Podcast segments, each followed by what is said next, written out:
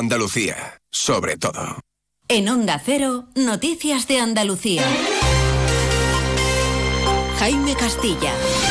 Buenas tardes, hasta las 2 de esta tarde, dentro de 10 minutos, tienen de ultimátum el último corte de carretera activo ahora mismo por agricultores, el que está en Sevilla, en el municipio de Los Palacios, en la AP4, para disolverse. Se lo ha dado la Guardia Civil, mientras que en el resto de la comunidad los demás se han disuelto, aunque quedan algunos piquetes también con cierta tensión en Granada. En política, los partidos ya valoran todos estos paros y en Huelva ha comenzado el primer congreso del hidrógeno verde. Noticias de Andalucía. La carretera AP4 a la altura del municipio de Los Palacios y Villafranca es el único corte que queda, permanece todavía activo por los agricultores y los ganaderos de toda la comunidad hasta las 2 de la tarde. Les ha dado la Guardia Civil de ultimátum para que se disuelva. Desde primera hora del día han estado allí, también han cortado el punto entre las cabezas de San Juan. Insisten los agricultores en que su situación es insostenible, están desesperados porque su trabajo ya no les sale rentable. Lo contaba de esta forma Curro Ferreira, uno de los agricultores que se encuentra ahora mismo allí a pie de carretera. Esto hay que ponerle solución. Esto no es normal que tú pagaras hace dos, tres años 60, 70 céntimos por un litro de gasoil agrícola y a día de hoy el gasoil agrícola está a 1,20, 1,30 el doble. Te hablo del gasoil, te hablo de la competencia del leal que entra de Marruecos y otros países, te hablo de todo lo que está ocurriendo en el país, vamos, eso lo sabemos todo, no, no es una cosa que yo estoy inventando. En Granada hoy no ha habido cortes, pero a esta hora sí que hay tensión en algunos puntos alrededor de la ciudad donde la Guardia Civil trata de evitar precisamente que algunos piquetes de agricultores y ganaderos corten la A92. Onda Cero Granada, Guillermo Mendoza. Los enfrentamientos entre la Guardia Civil y los agricultores en Santa Fe se han saldado hasta el momento con dos detenidos por intentar agredir a los agentes. A lo largo de esta mañana pretendían cortar tanto la A92 en ambos sentidos como acceder desde este municipio y desde Vegas del Genil a la circunvalación, pero la Benemérita lo ha impedido no han retenido aquí, que no querían que saliéramos con los tractores ni, ni irnos y nos han tenido aquí obligados. Entonces hemos tenido que llamar a una abogada y ya le hemos estado aquí negociando y, y ahora mismo pues aquí estamos. Es Rafael, uno de los agricultores que ha hablado a los micrófonos de Onda Cero Granada. La Guardia Civil niega que estén retenidos, pero no les van a dejar salir con los tractores. La tensión se ha disparado especialmente después de que hayan tenido que quitarle un somier a uno de los manifestantes. Unas protestas que han sorprendido por su seguimiento y su organización, a pesar de no contar con los principales sindicatos del sector. Desde Asaja Andalucía, su presidente Ricardo Serra insiste en que las demandas son las mismas, como el exceso de burocracia o las normativas europeas. Pedro González, buenas tardes. Buenas tardes. Pues por ello recuerda a estos manifestantes que la protesta debe continuar de forma ordenada.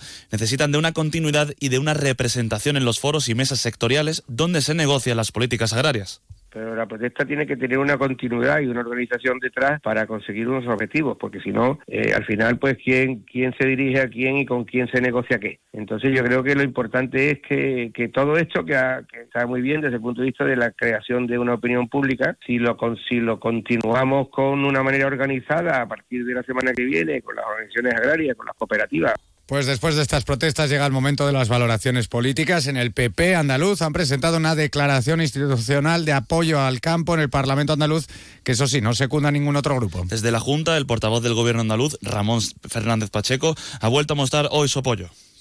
Entendemos el enfado que tienen los agricultores, comprendemos cuál es su situación y de hecho trabajamos día a día para en el marco de nuestras competencias ayudarles. Los agricultores necesitan un marco eh, regulatorio que sea ágil, que les permita acceder a las ayudas de la PAC eh, con mucha más rapidez de lo que lo están haciendo en la actualidad. Los agricultores necesitan también que la competencia sea leal con terceros países y que no compitamos con una mano atada a la espalda. Por el contrario, la portavoz del PSOE andaluz, Ángeles Ferri, señala directamente a la Junta como responsable. Acusa al Ejecutivo de instrumentalizar las protestas a través de las instituciones en lugar de buscar soluciones con planes que se anuncian pero no se activan. Aquí todo el mundo empieza a moverse, menos el señor Moreno Bonilla. Los problemas de los ganaderos y los agricultores les importan un pimiento. Están peleándose entre ellos para ver quién de los dos instrumentaliza las protestas. Y hombre, nosotros lo que pedimos precisamente es el respeto, el respeto a la gente que ha decidido manifestarse. La 1 y 54. Hay un lugar en el mundo pensado especialmente para ti. Jerez. Historia y futuro. Con la familia o con amigos. Para vivir para descansar, para invertir, para estudiar, para divertirte.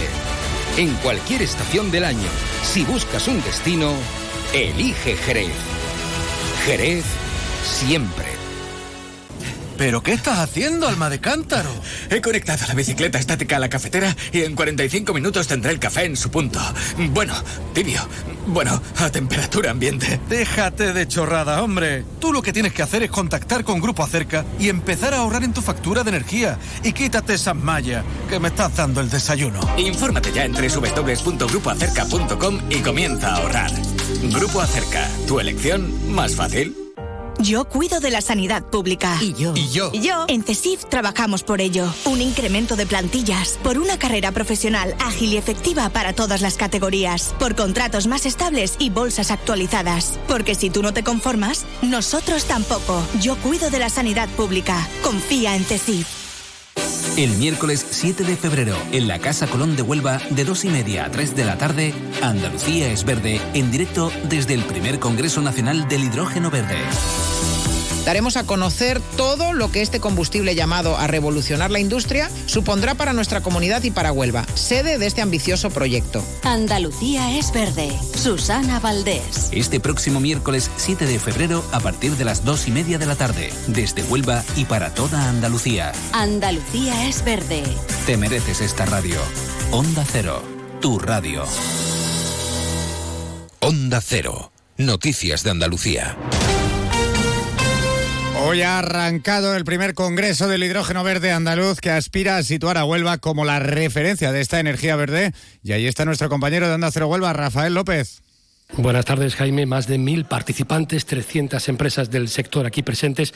Hay grandes expectativas con este congreso, porque son grandes las expectativas de todo lo que puede suponer para Andalucía el nuevo giro industrial que supone la generación del hidrógeno verde, metanol verde. Son proyectos mil millonarios que hoy ha destacado en su presentación el presidente de la Junta Andalucía, Juan Manuel Moreno.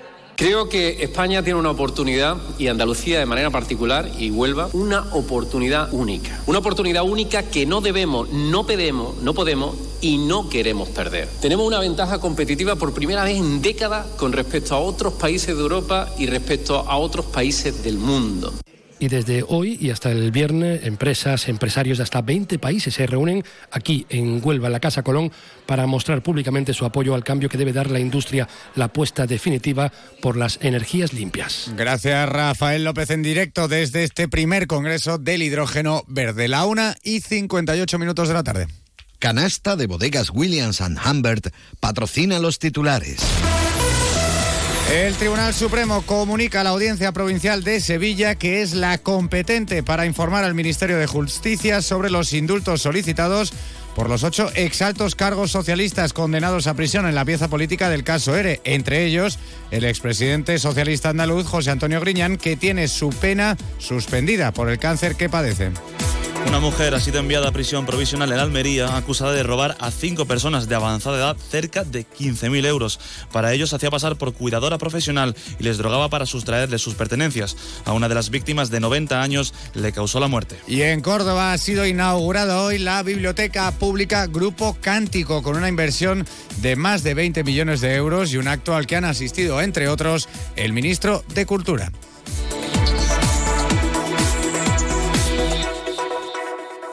Luis, estoy pensando en comprarme un coche blanco. ¿Qué dice Yuyu? ¿Blanco? Cómpratelo negro. No, no, no, no. Blanco y grandecito. Para ir con la familia. Anda ya, Yuyu. Cógete un deportivo, un caprichito. Caprichito el canasta que me voy a pedir. Eh, pues otro para mí. Hombre, por lo menos en eso siempre estamos de acuerdo. Canasta. No, ni nada. Disfruta con un consumo responsable. Noticias del mediodía.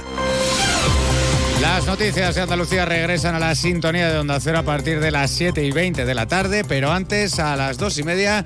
Andalucía es verde, programa especial hoy desde la Casa Colón en Huelva con motivo del primer Congreso del Hidrógeno Verde Andaluz que dirige Susana Valdés. Y ahora ya saben, momento para la información de España y del mundo aquí en Onda Cero. Buenas tardes.